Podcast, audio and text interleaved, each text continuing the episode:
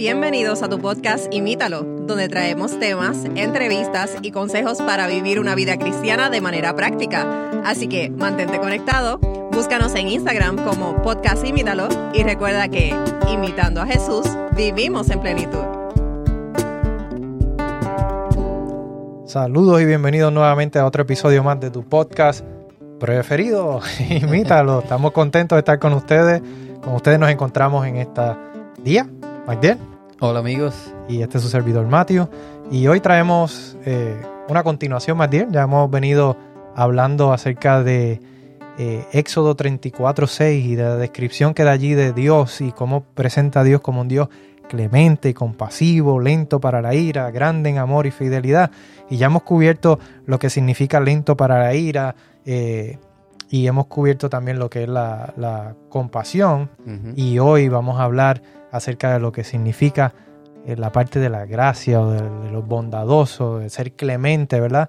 Algunas versiones eh, en inglés lo traduce como gracious y quizás en el original no, hay una traducción quizás como esto es como las palabras, hay ciertas palabras en inglés y en español que, que, se pueden traducir de diferentes formas y quizás esta es una de ellas, pero hoy vamos a estar presentando qué significa esto de la gracia de Dios. Así es, este estamos hablando en la serie del carácter de Dios y le invitamos que eh, si usted no ha escuchado los anteriores, que pare aquí y vaya y escuche los anteriores, si no, eh, también se pueden, se pueden quedar y, y, estar con nosotros. Eh, un poquito de lo que es eh, el preámbulo, ya lo hemos mencionado antes, que esta, esta frase de Éxodo 34 se menciona más de 20 veces en la Biblia, así que debe ser algo eh, bien importante, ¿verdad? Eh, y como tú decías, Matthew, quizás es difícil de traducir la palabra, la misma palabra que mencionaste, gracious, en inglés, ¿Cómo la traducimos al español? Yo te decía gracioso, no, no, no pega, eh, pero es lleno de gracia o mucho. quizás con una palabra compuesta, sí, una persona que,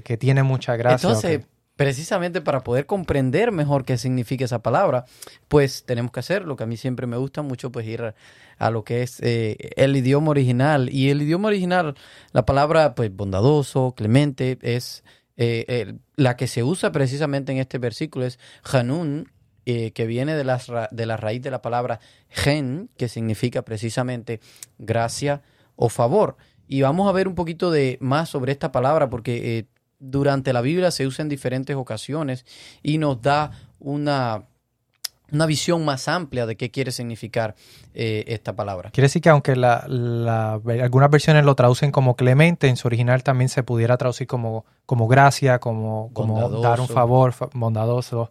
Y por eso quizás es importante también. Eh, claro, claro. Y, esta, como hemos dicho en otros episodios, todos estos recursos están online. Tú puedes buscar un interlineal del, del original al inglés o al español y ahí más o menos te dice, esta palabra se puede traducir de tantas otras maneras y ahí uno puede tener un contexto quizás más amplio, porque dependiendo de las versiones, quizás la Reina Valera, la nueva versión internacional, la traducción viviente, el lenguaje actual, usan una palabra quizás diferente, pero cuando vemos el contexto del original podemos entender el, marco completo. Quizás era una palabra que no se limitaba solamente a esta exclusiva palabra en español, sino que puede significar mucho más. Y ya, ya anteriormente hemos hablado de cómo estudiar la Biblia. Eh, ahí hay varios elementos que ustedes pueden ir y, aprender cómo, cómo de, eh, de hecho, esto no es secreto, eso es lo que nosotros hacemos. No somos claro. mejor preparados que nadie, simplemente usamos los recursos, dedicamos el tiempo de estudio de la Biblia usando estos recursos, viendo en qué otras partes de la Biblia aparece pues esta misma palabra y eso nos hace eh, pues tener una mejor comprensión. Claro, que no, lo hacemos aquí por decir, oh, mira, esos intelectuales saben griego y hebreo y arameo. No, no, nada que ver. Simplemente para que podamos entender la amplitud de alguna palabra y ver también, porque algunas herramientas nos dicen cuántas veces se utiliza esa misma palabra y en qué versículo. Y uno puede ir al otro versículo y ver ese contexto y decir, oh, aprendí algo nuevo y mira para allá como esta palabra puedo entender su contexto, su significado mejor al verlo también ahora en este otro versículo y saber que es la misma raíz. Es que, Matthew, una sola palabra no va a comprender el mensaje total que nos está transmitiendo. Estamos hablando de lenguas antiguas, como es en este caso el hebreo, que una palabra tenía eh, pues un significado mucho más amplio que lo que tienen ahora una sola palabra en nuestro idioma. Es decir, necesitaríamos poner muchas palabras juntas para que eh, nos diera una comprensión de lo que quiere decir. y eso es precisamente por eso es que vamos a ver en qué contexto precisamente se usa eh, esta frase. Y uno de los significados eh, que se le da a esta palabra es encantador o favorable. Por ejemplo, eh, en Salmos 45, 2 dice, la gracia se derrama en tus labios, por lo tanto Dios te ha bendecido para siempre. Aquí nos está usando la palabra la gracia, ahí lo dice, se derrama sobre tu labio, es decir, que el poeta tiene labios, pues podemos decir, agraciados, con, llenos de gracia. Eh, otro ejemplo, por ejemplo, es Proverbios 1.9, dice, porque adorno de gracia serán a tu cabeza y collar a tu cuello. Está hablando de una joya preciosa, es decir, que esta gracia, eh, esta, misma palabra, gen, la está usando para describir una joya preciosa, por eso es, no es de extrañarse que se usa para describir un regalo, un regalo hermoso dado con favor. Eh, por eso esa palabra también se puede traducir de esta manera. Por ejemplo, también en la historia de Esther, ella va ante el rey Azuero y pide eh, que se le muestre gen o se le muestre gracia. Sabemos que ella y su pueblo iban a ser destruidos, entonces ella va delante del rey para pedirle y a ella haya gracia. Precisamente esta palabra así la traduce la versión en español, ante los ojos del rey.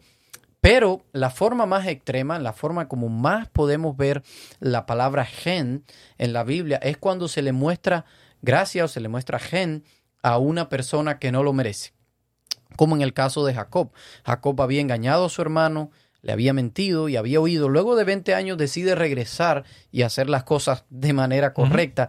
Y en Génesis 33, 8 nos dice, él, él le dice a, a, su hermano Esaú, he de hallar gracia ante tus ojos, mi Señor. Aquí vemos la palabra que él la está usando y es precisamente algo que él no merecía. Él merecía pues ser tratado de manera diferente. Sin embargo, él recibió gracia. Y fíjate que esa gracia inmerecida, ese don que tú estás hablando, esa gracia, eh, ese regalo eh, inmerecido, quien lo más lo refleja es Dios. Así es. Y, y quizás podemos pensar, eh, un ejemplo que, viene a la mente es cuando Dios libera al, al, pueblo de Israel de Egipto, de la esclavitud de Egipto los saca y los tiene en el desierto y Moisés sube al monte y allá Dios está hablando con Moisés en el monte y Moisés tarda y ¿qué hace el pueblo? Un ídolo. Un ídolo de... Después que Dios los saca con mano poderosa, que manda plagas, que ellos ven que abre el mar en dos y pasan en seco, a pesar de todas esas cosas grandes que vieron, ellos deciden, vamos a adorar un ídolo porque Moisés probablemente murió allá por el monte. Así es. Y entonces, en medio de esa,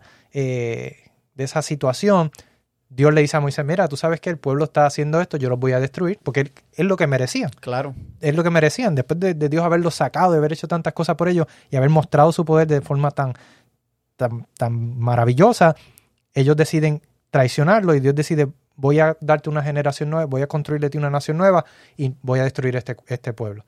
¿Y qué dice Moisés en, en, precisamente en Éxodo, versículo, capítulo 33, versículo 16?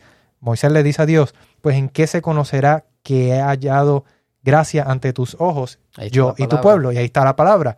Eh, ¿No es acaso en que tú vayas con nosotros y Dios le concede la gracia inmerecida al pueblo de Dios y continúa con ellos, continúa cuidándolos y continúa haciendo con ellos? Y esta característica de Dios, su gracia, es una que se muestra muchísimas veces. Hay, hay, algo bien interesante, Matthew, y es que si vemos, este es el versículo 33, 16. Ajá. Eh, aquí Moisés le está pidiendo a Dios que haga algo, que le dé algo al pueblo que ellos no, merecen, un regalo. Sin embargo, la respuesta de Dios es precisamente en el versículo que hemos estado analizando, porque está en el siguiente capítulo, el capítulo 34.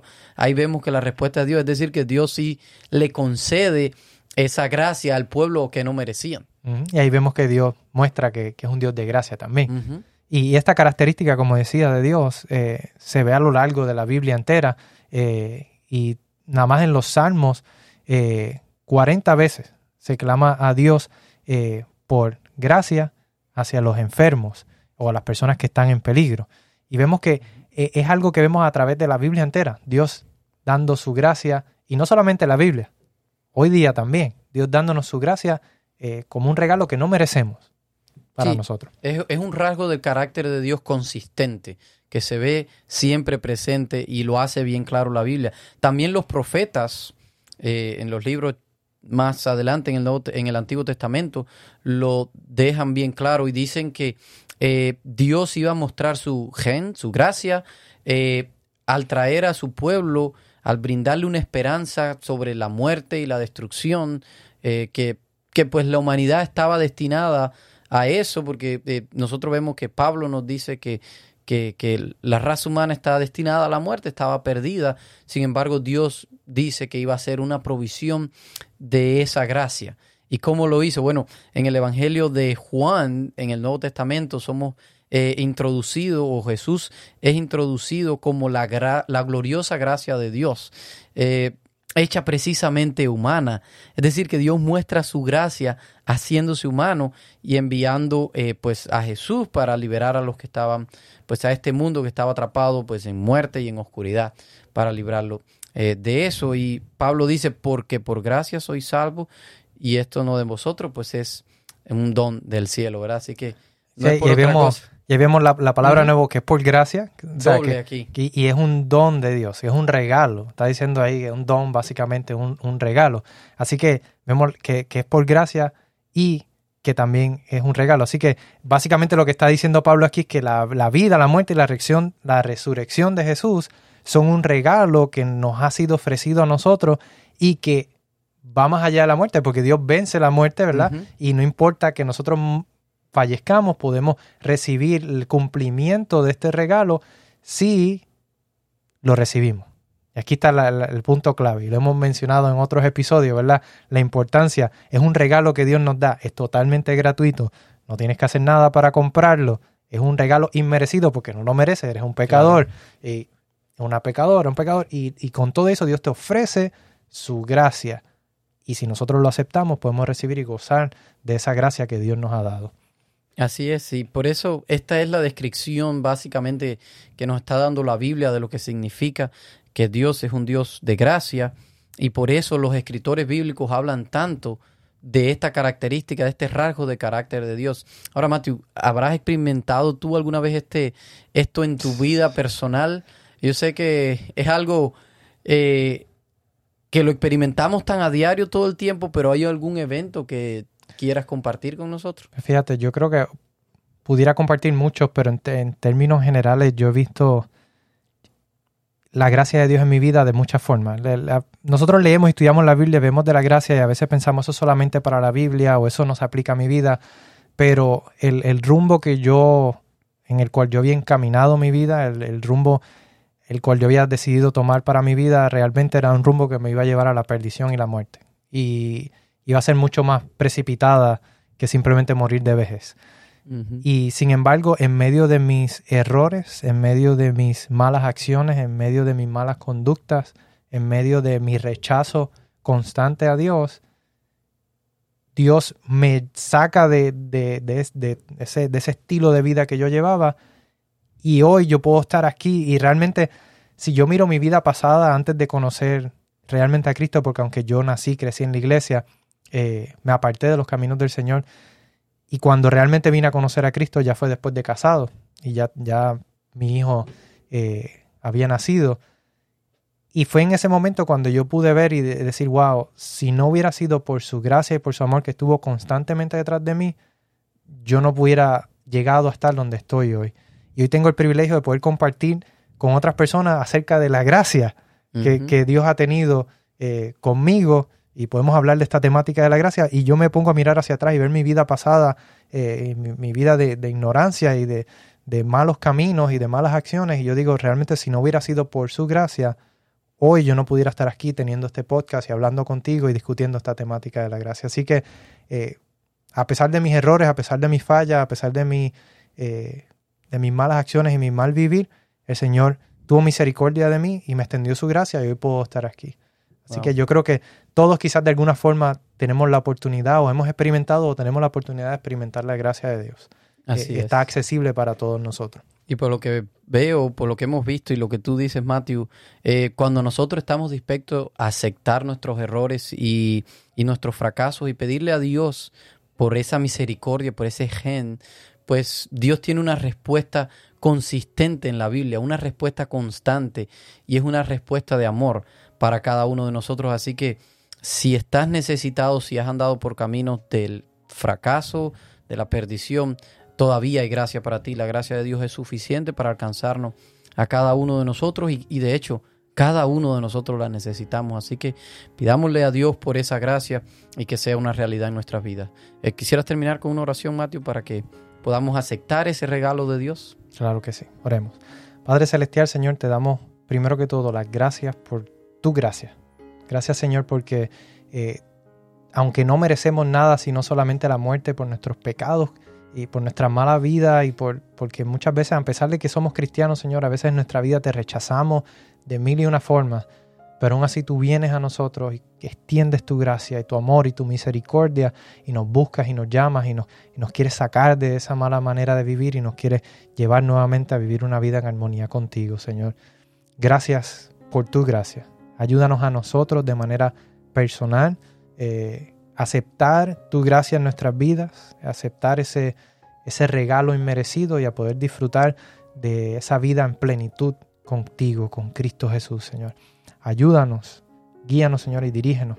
Y ayúdanos no solamente a aceptarla para nosotros, sino también a extenderla también con los demás que nos rodean. En el nombre de Jesús. Amén. Amén. Bien amigos, esperamos que este episodio haya sido bendición para ustedes y será entonces hasta un próximo episodio. Les esperamos. Gracias por escucharnos. Envíanos tus preguntas y o sugerencias a través de Instagram a Podcast Imítalo o por correo electrónico a imítalo.wpssda.org.